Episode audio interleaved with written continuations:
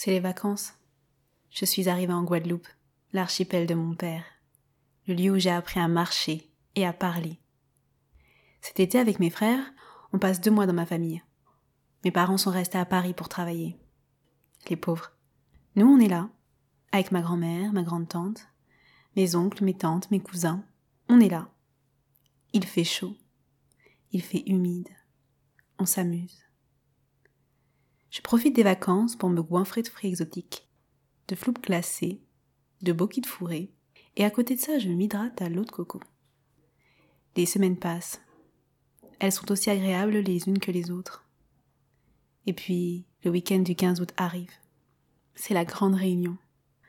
On passe la journée en famille, à la plage.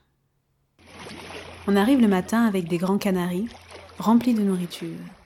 Les dombrés et les crevettes sont là. Le rhum aussi, mais pas pour nous les petits. Alors on mange goulûment nos dombrés, on boit notre jus et on va jouer, se baigner. Les hommes, quant à eux, démontrent leur force en se relayant à la sorbetière manuelle. Le sorbet coco ne doit surtout pas manquer. Soudain, sur la plage, près d'un cocotier, mon cousin Gary aperçoit un trou à crabe. Avec Fred, mon frère, on s'approche.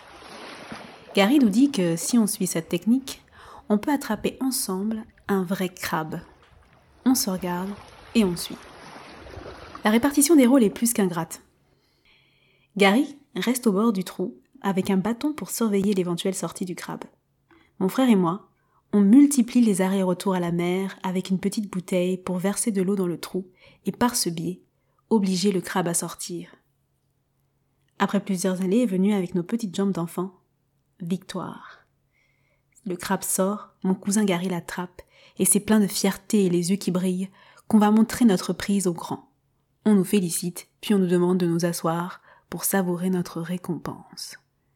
Le sorbet au coco n'a jamais été aussi bon.